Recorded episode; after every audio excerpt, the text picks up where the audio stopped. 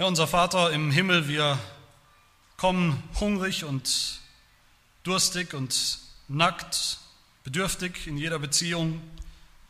Wir hungern und dürsten nach Gerechtigkeit, nach deiner Gerechtigkeit, nach einer Gerechtigkeit, die wir in uns selber nicht finden, die wir in uns selber nicht haben, die wir aber so dringend brauchen, die wir allein finden können in deinem vollkommenen Sohn, unserem Herrn Jesus Christus.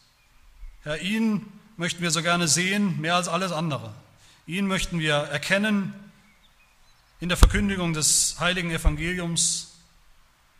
Und so bitten wir, Herr, lass deine Herrlichkeit, deine Gerechtigkeit, dein Heil hell aufleuchten in seinem Angesicht, so wie er uns in deinem Wort eine Predigt vor Augen gemalt wird mit lebendigen Farben. So unser Glaube gestärkt wird, unsere Herzen froh werden in dieser Hoffnung, zu der du uns wiedergeboren hast. Das bitten wir in Jesu Namen. Amen. Wir fahren fort in unserer Reihe über den Heidelberger Katechismus, mit dem wir nichts anderes tun, als biblische Lehre zusammenfassen, das Evangelium zusammenfassen, wie wir es in der Heiligen Schrift finden. Und wer einen Katechismus dabei hat, der schlage auf zu Sonntag 3. Ansonsten steht der Text auch im Faltblatt hinten drin.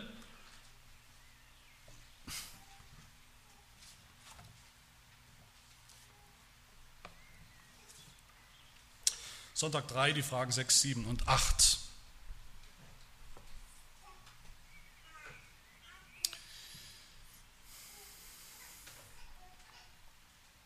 Frage 6.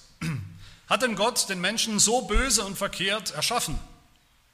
Nein, Gott hat den Menschen gut und nach seinem Ebenbild erschaffen.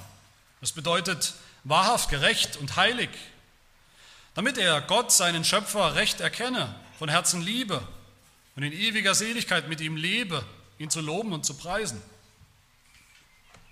Frage 7. Woher kommt denn diese böse und verkehrte Art des Menschen? Die Antwort aus dem Fall und Ungehorsam unserer ersten Eltern Adam und Eva im Paradies. Da ist unsere Natur so vergiftet worden, dass wir alle von Anfang an Sünder sind. Frage 8.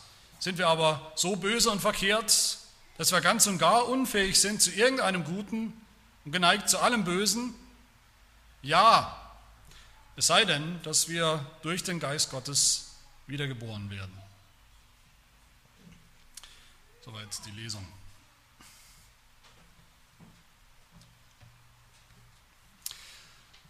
Wer oder was ist eigentlich der Mensch? Oder ein Mensch. Wer oder was bin ich eigentlich? Das ist natürlich eine uralte Frage, so, so alt wie die, wie die Menschheit selbst. Und man kann natürlich unterschiedliche Definitionen sich zusammensuchen aus den unterschiedlichen Disziplinen der, der Wissenschaft oder der, des menschlichen Wissens.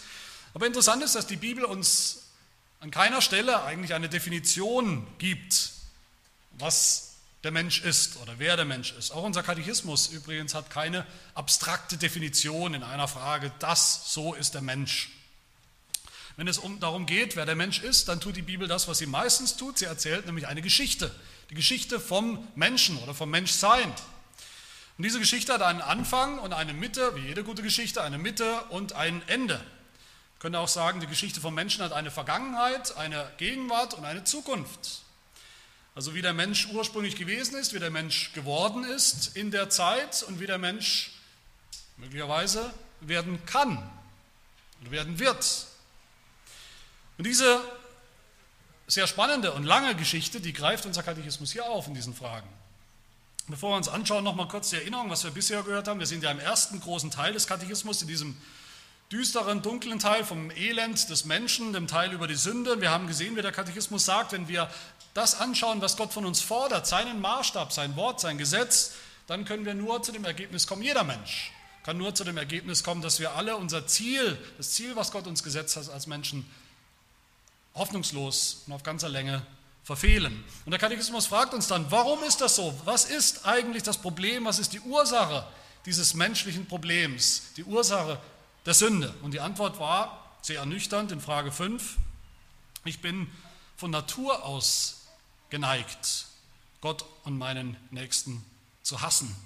Da haben wir schon gesehen, das Problem, um das es geht, bei uns Menschen, bei allen Menschen, sitzt viel, viel tiefer als in, paar, in ein paar falschen, sündhaften Taten, die wir ab und zu, mal mehr, mal weniger tun. Das Problem liegt auf der Ursache, auf der, auf der Ebene unseres Wesens, wer wir sind, wie wir sind, unsere Natur, sagt der Katechismus, wie wir jetzt von Hause aus sind, von Geburt an, von Anfang an. Deshalb steht die Predigt heute auch unter der Überschrift vom Elend, ein Sünder zu sein. Also nicht mal zu sündigen, sondern ein Sünder zu sein. Als Identität, als Wesen, als Natur. Und wir wollen uns heute fragen, wenn das stimmt, dass, dass alle Menschen, dass wir alle hoffnungslos hinter dem Maßstab Gottes hinterherhinken, hinter seinem eigentlich völlig einleuchtenden, völlig gerechtfertigten Maßstab. Gott verlangt nichts von uns, was nicht gerechtfertigt wäre.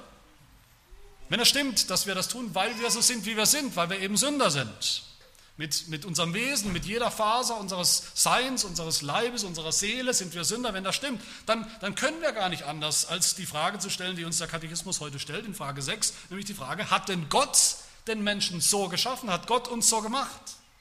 Gott ist doch unser Schöpfer.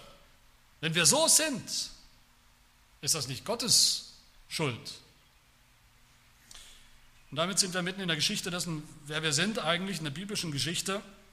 Hat wie gesagt einen Anfang, eine Mitte, ein Ende. Der Anfang ist die Schöpfung, wie Gott den Menschen ursprünglich gemacht hat. Das wollen wir uns für einige Augenblicke anschauen. Dann die Mitte, das ist das, wie der Mensch geworden ist, nämlich durch den Sündenfall. Und dann spricht der Katechismus noch davon mit der Bibel, wie der Mensch jetzt wieder, Gott sei Dank, werden kann. Wie er wiederhergestellt werden kann, wenn überhaupt. Also drei Punkte, eigentlich Schöpfung, äh, Sündenfall und Wiederherstellung. Das sind die drei Punkte, auch nach den drei Fragen direkt geordnet. Zum ersten zu diesem Punkt Schöpfung, wie der Mensch ursprünglich war, Gott ihn gemacht hat. Wer sich den Menschen anschaut, mal wie der Mensch, wie wir Menschen als Menschen sozusagen in der freien Natur, in der freien Wildbahn vorkommen, mit all unseren Schwächen und Problemen, mit den menschlichen Schwächen, den, den Schwächen, den Problemen des Miteinanders, des Menschlichen, mit seiner Unfähigkeit, Gott zu gehorchen, auch nur im Ansatz, seinen Willen zu entsprechen. Und wer daraus jetzt die Schlussfolgerung zieht, okay, so ist eben der Mensch. So war der Mensch schon immer, so wird der Mensch immer sein. Das ist die Definition des Menschen. Der Mensch, Mensch ist eben unvollkommen, er ist zu schwach. Er ist ein sündhafter Mensch, er ist einer, der an Gott versagt, an Gottes Maßstab versagt, der sündigt rauf und runter. Das ist eben der Mensch. Wer so denkt und redet, und das tun viele, das wäre wie wenn man eine alte Taschenlampe im Dreck irgendwo findet, im Matsch, im Wald vielleicht, die keine Glühbirne mehr hat, die keine Batterien mehr hat, wo der Anschalter schon verrostet ist und nicht mehr funktioniert. Man findet diese Taschenlampe und schließt jetzt daraus, das ist also eine Taschenlampe, das ist die Definition von einer Taschenlampe. So ist eben eine Taschenlampe. Sie kann eigentlich nichts, sie leuchtet nicht, man kann sie nicht an und ausmachen, man kann sie höchstens noch als Hammer verwenden, um irgendwo draufzuschlagen, aber sonst kann man nicht viel damit anfangen. Das würden wir nicht tun. Wir wissen, eine Taschenlampe muss eigentlich leuchten. Wenn sie es nicht tut, dann ist sie kaputt. Wenn sie es nicht tut, dann muss sie vielleicht eingeschickt werden, dann muss sie reklamiert werden, dann muss sie repariert werden. Ironischerweise denken wir so nicht über den Menschen. Wenn wir den Menschen sehen als Sünder, dass da was nicht stimmt, dass da, das ahnen sogar die Ungläubigen, dass da etwas kaputt ist, dass da was nicht ganz normal ist, Ironischerweise reklamieren wir nicht, wie wir den Menschen heute sehen und finden, wie er geworden ist. Die Welt nicht, die Weisen, die Philosophen, die, die, die Denker unserer Zeit, die nehmen alle durch die Bank durch den Menschen so, wie er heute ist, als normal hin. So muss er wohl schon immer gewesen sein. Mit kleinen Veränderungen vielleicht. Das ist der Standard, das ist eben die Definition von Mensch. Mit seinen Schwächen, so muss er immer gewesen sein. Und wenn es Gott überhaupt gibt, das ist ja dann die Debatte für, für diese Philosophen oder Denker, wenn es Gott überhaupt gibt, wenn Gott den Menschen überhaupt geschaffen haben soll, dann muss er ihn wohl so geschaffen haben, wie wir ihn eben heute vorfinden. Durch und durch mangelhaft. Absolut verbesserungswürdig. Aber keine Beschreibung des Menschen ist auch nur annähernd komplett, wenn wir nicht am Anfang anfangen, bei Adam und Eva im Garten in Eden, bei der Schöpfung im Paradies. Und das tut unser Katechismus. Er fragt uns, wie war der Mensch eigentlich von Anfang an? Wie war der Mensch ursprünglich? Das ist die Ausgangsfrage, die allentscheidend ist. Was ist die, die reine, was ist die ursprüngliche Form des Menschen? War der Mensch immer schon unvollkommen? War der Mensch immer schon ein Sünder? Frage 6. Hat denn Gott den Menschen böse und verkehrt erschaffen? Das ist also, um nochmal in dem Bild zu bleiben, als, würde man, als würden wir unsere alte, rostige äh, Taschenlampe nehmen und da steht irgendwo noch vielleicht Osram drauf oder irgendeine Firma und wir sagen, aha, das muss wohl heißen, die Firma Osram, die produziert ja auf ihren Bändern ständig alte, rostige Taschenlampen, die überhaupt nicht leuchten. Das haben die schon so gemacht. Die sind schuld. Hat Gott den Menschen so gemacht? Hat Gott den Menschen gemacht mit einem Defekt von Anfang an? Zu schwach, um überhaupt gehorsam sein zu können? Ist nicht Gott schuld daran, wie der Mensch heute ist? Ein Sünder durch und durch. Regelmäßig sehen wir das. Menschen verwechseln das, wie der Mensch jetzt ist, mit dem, wie er am Anfang war. Als gäbe es da keinen Unterschied. Sie unterscheiden nicht. Sie haben keine Geschichte. Sie können sich nicht vorstellen, dass der Mensch einmal anders war. Aber das, was sagt die Bibel über den Anfang, über, die, über das Original des Menschen, über Adam, den es ja wirklich gab als Mensch, als Person? Das Zeugnis der Bibel ist ganz einfach. Gott hat den Menschen geschaffen in seinem Bild, in seinem Ebenbild, als Reflexion, als Gegenüber. Das ist, denke ich, die wichtigste Aussage der Bibel über den Menschen überhaupt. Nachdem Gott alles andere geschaffen hatte, Pflanzen und Tiere und so weiter und so fort, hat er den Menschen gemacht und nur der Mensch, heißt es, nur der Mensch ist in seinem Ebenbild, ist ein Spiegelbild dessen, wer Gott selbst ist, wie Gott selbst ist, bis zu einem gewissen Grad. Im Ebenbild. Genesis 1, 26 und Gott sprach, lasst uns Menschen machen nach unserem Bild, uns ähnlich. Und Gott schuf den Menschen in seinem Bild, im Bild Gottes schuf er ihn als Mann und Frau schuf er sie. Ebenbild, das bedeutet zunächst mal als Partner, als Gegenüber, als Bundespartner hat Gott den Menschen gemacht. Als ein, als ein echtes Gegenüber, einen Menschen, mit dem man Gemeinschaft, ungetrübte Gemeinschaft haben konnte. Ein Menschen, der im Einklang in der Beziehung mit Gott leben konnte und es auch getan hat, im Einklang mit dem Wesen Gottes, mit dem Willen Gottes. Ohne Sünde, ohne, ohne Rebellion, ohne Auflehnung gegen Gott. Der Mensch hat damals gelebt, wie er sollte, getan, was er sollte. Zum absoluten Wohlgefallen Gottes. Als Gott zu den Menschen sprach, am Anfang, das Gesetz, das Gebot, von dem Baum der Erkenntnis des Guten und Bösen sollst du nicht essen, von allen Bäumen ja, aber von dem Baum nicht. An dem Tag, da du davon isst, musst du sterben. Da hat Gott nichts zum Menschen gesagt, was der nicht hätte tun können.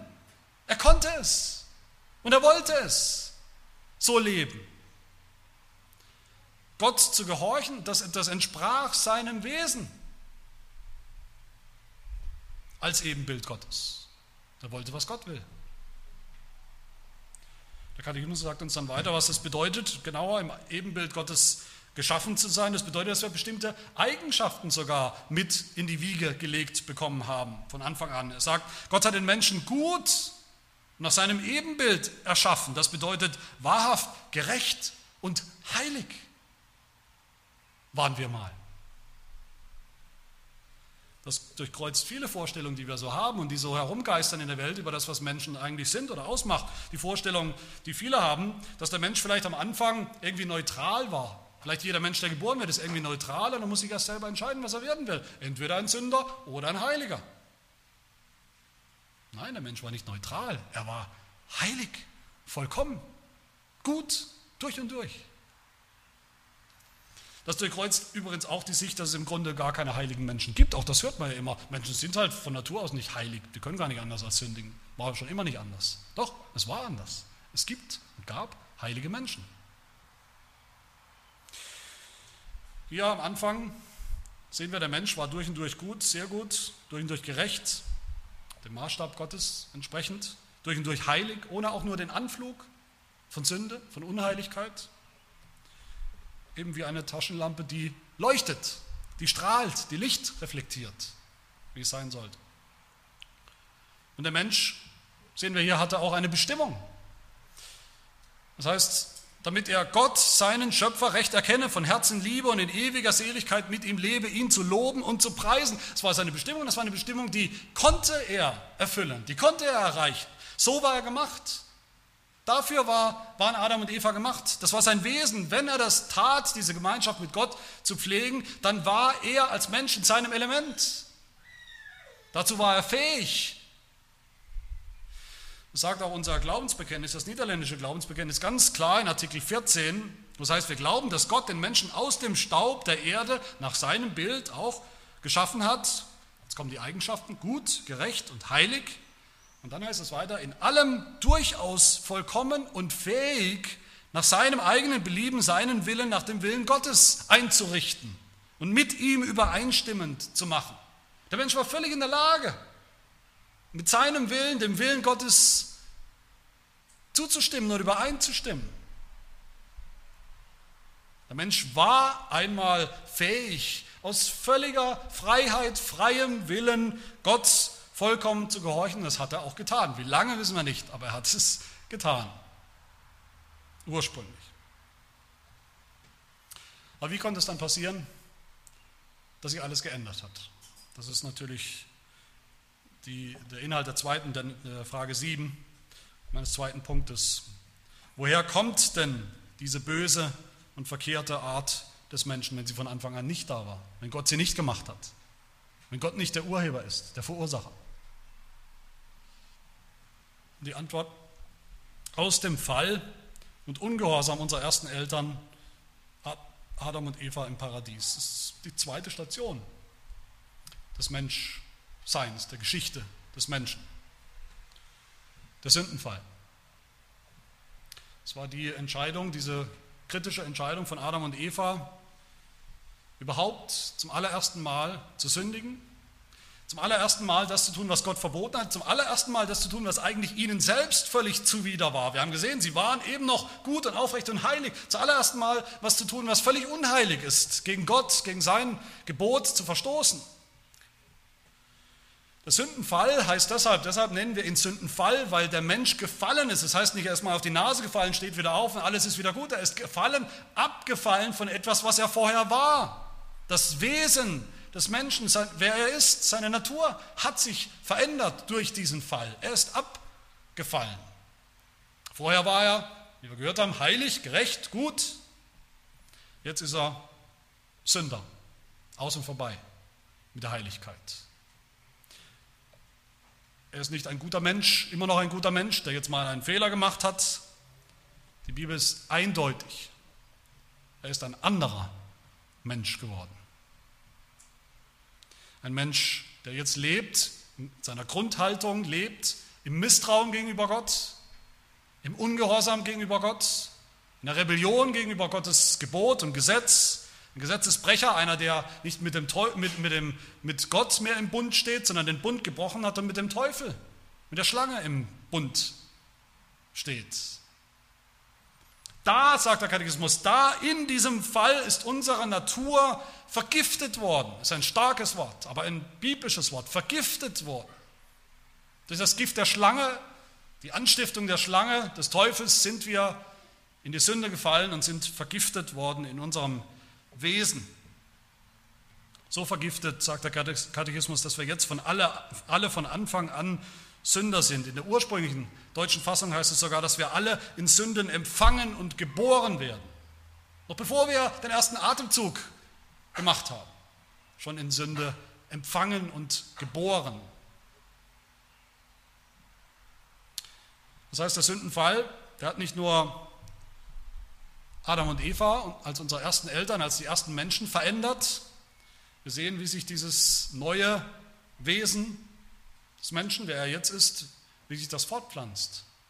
Wie es jetzt ein Teil dessen ist oder die Identität ist dessen, wer der Mensch ist. Genesis 4 zum Beispiel heißt es dann nach dem Sündenfall, ganz schlichte Vers zunächst mal, und Adam erkannte seine Frau Eva und sie wurde schwanger nach dem Sündenfall und gebar den Kain, direkt nach dem Sündenfall.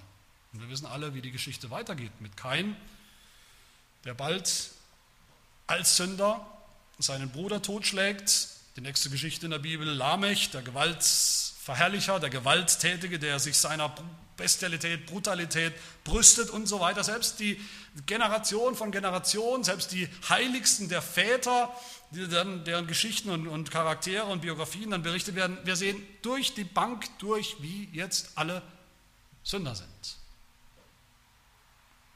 Das nennen wir Erbsünde. Erbsünde ist oft ein, ein Begriff, der oft missverstanden wird oder gar nicht verstanden wird, oft rumgeschleudert, aber nicht verstanden. Erbsünde meint eigentlich vor allem drei relativ einfache Dinge. Es meint zunächst mal, dass Sünde etwas ist, was wir sind, nicht was wir tun. Es ist etwas, was wir sind.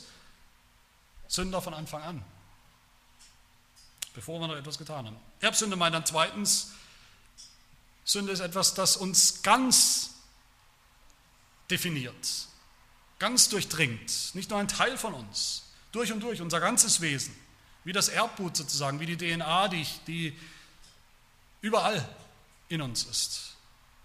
Und drittens, Erbsünde meint, dass Sünde sich eben auch fortpflanzt, als Gift, das ist der Begriff, den der Heidelberger benutzt, als, als Erblast.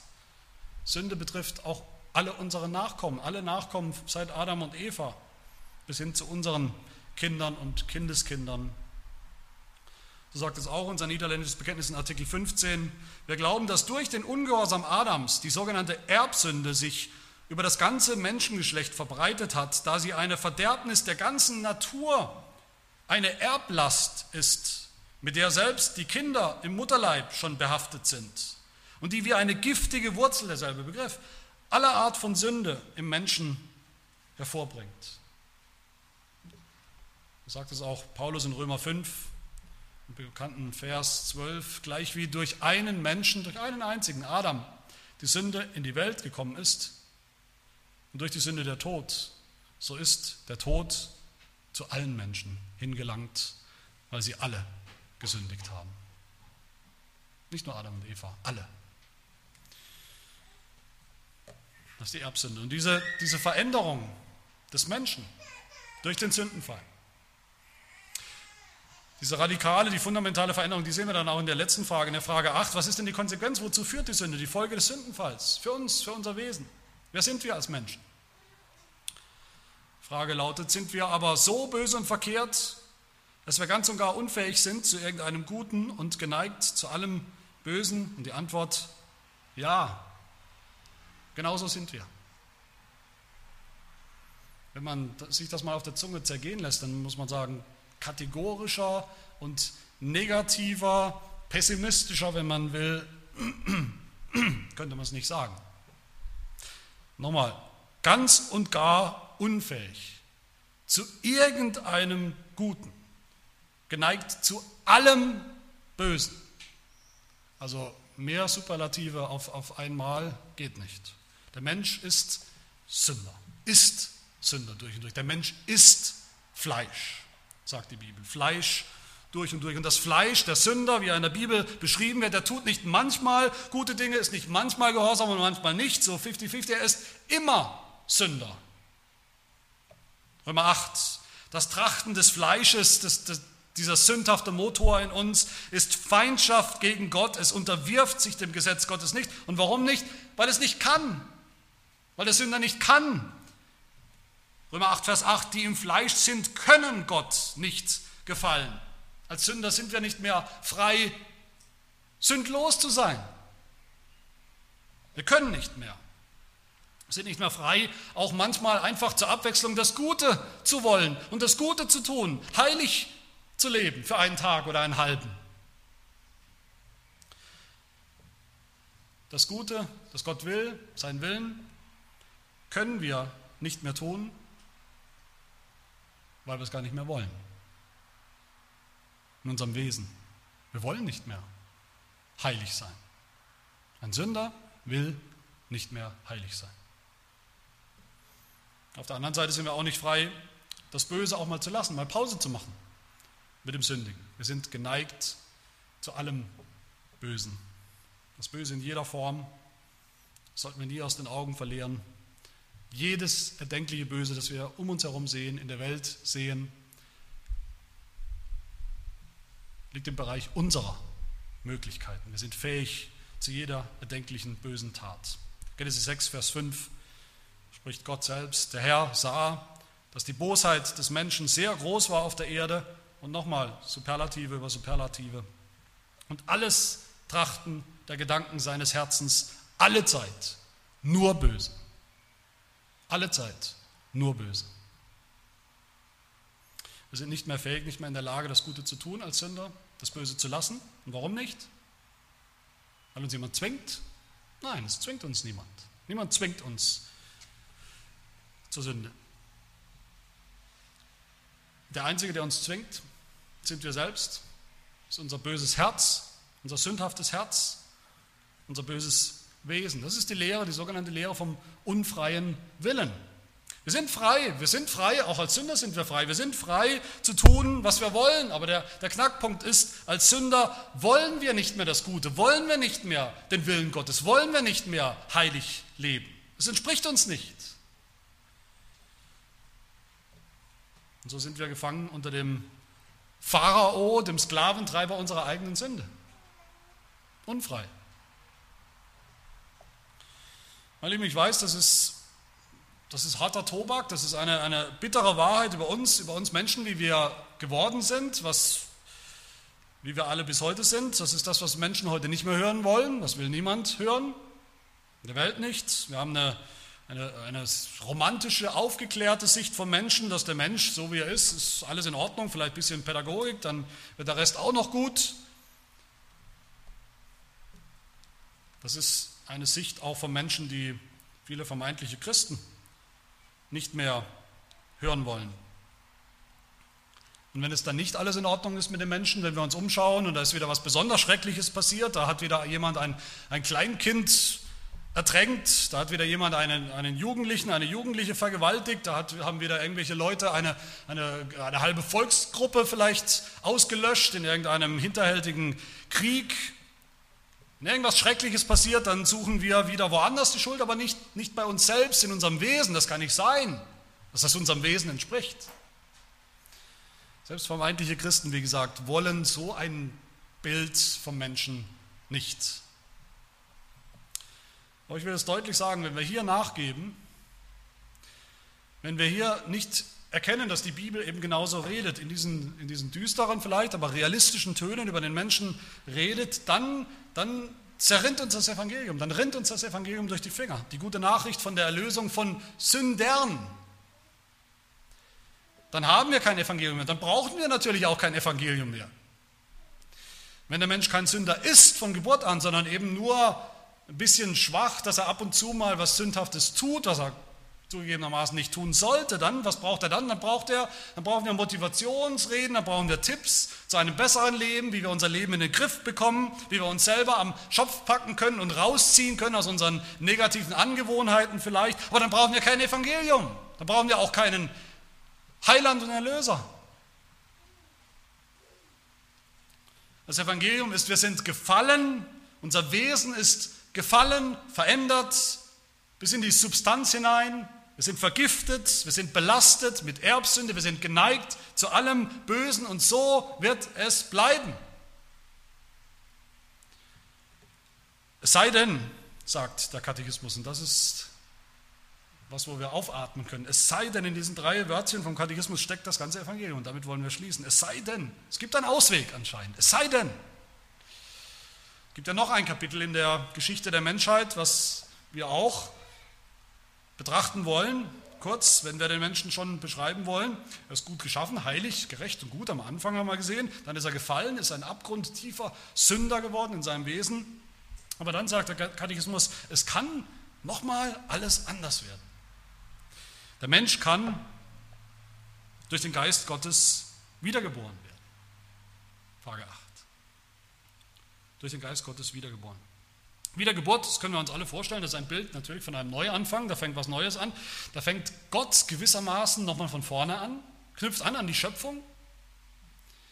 Alles zurück auf Anfang, die erste Geburt des Menschen, das war gut, das war alles sehr gut.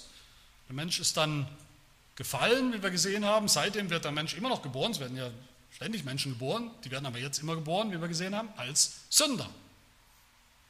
Ganz automatisch, damit sich daran nochmal etwas ändert, an diesem großen, an diesem größten Problem des Menschen, müssen wir noch einmal geboren werden. Anders, geistlich geboren werden.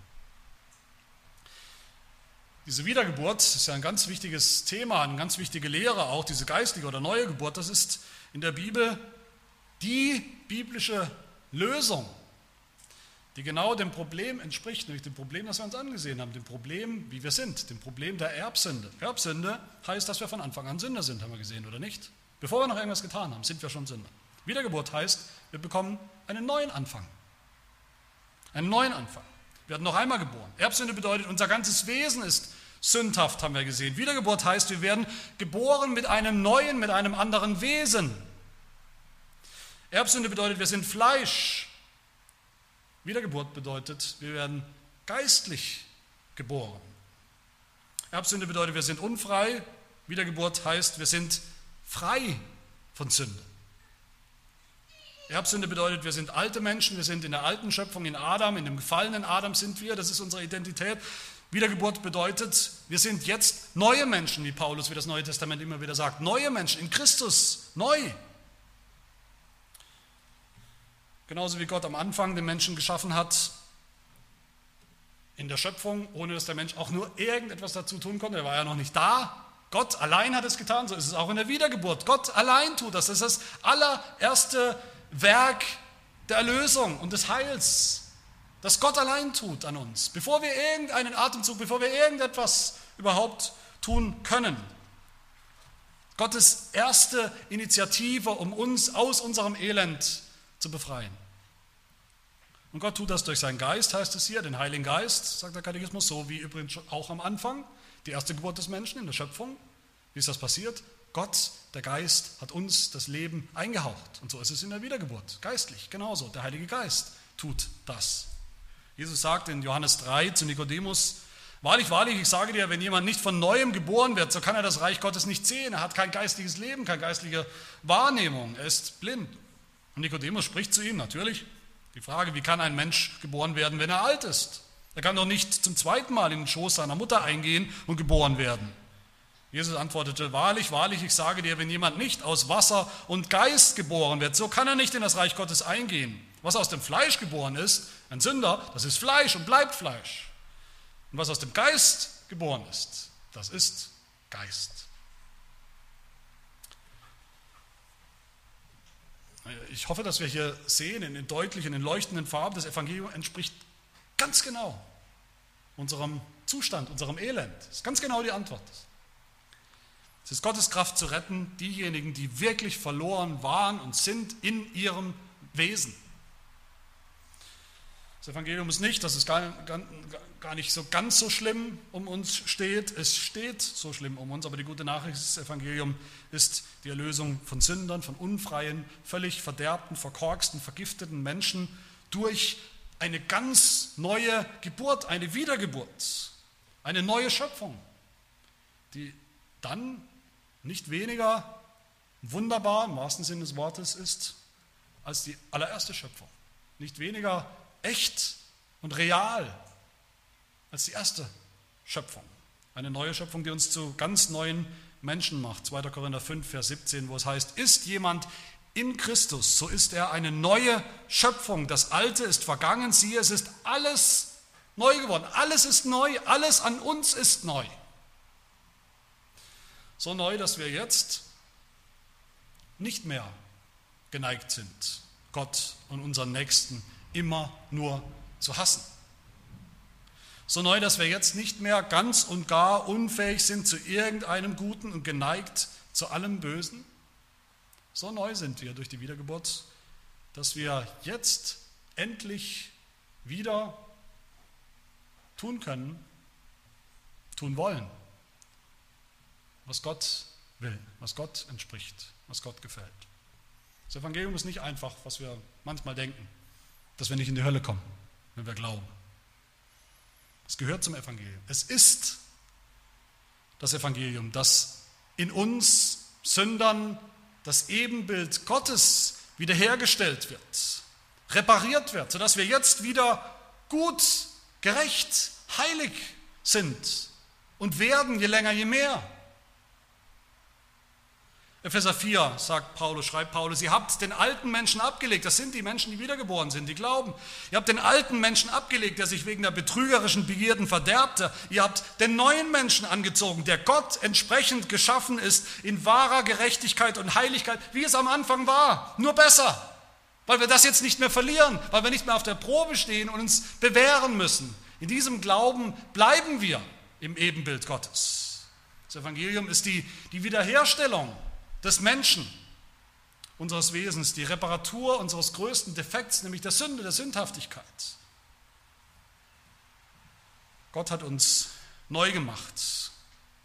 Und zwar auch jetzt wieder, damit wir unserer Berufung nachgehen können, wie der Katechismus sagt, damit wir Gott, unseren Schöpfer, recht erkennen, von Herzen lieben und in ewiger Seligkeit mit ihm leben, ihn zu loben und zu preisen. Da haben wir allen Grund darüber froh zu sein, über dieses Evangelium, das umso heller leuchtet, je ehrlicher und realistischer wir uns das Wesen, unser Wesen als Sünder angeschaut haben. Dafür sollten wir, das sollten wir im Glauben ergreifen und packen und dafür wollen wir Gott auch danken. Lasst uns miteinander beten.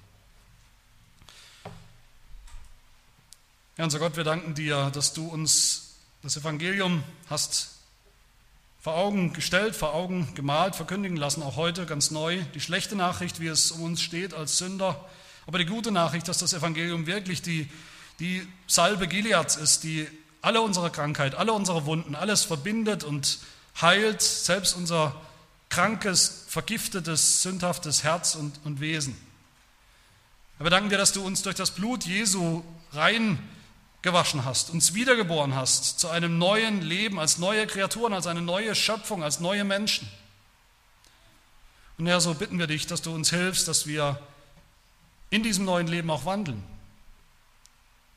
Aus Dankbarkeit, als deine Ebenbilder, die wir sind, die heilig und aufrecht leben, leben möchten und anstreben in dieser Weltzeit, jeden Tag ein bisschen mehr.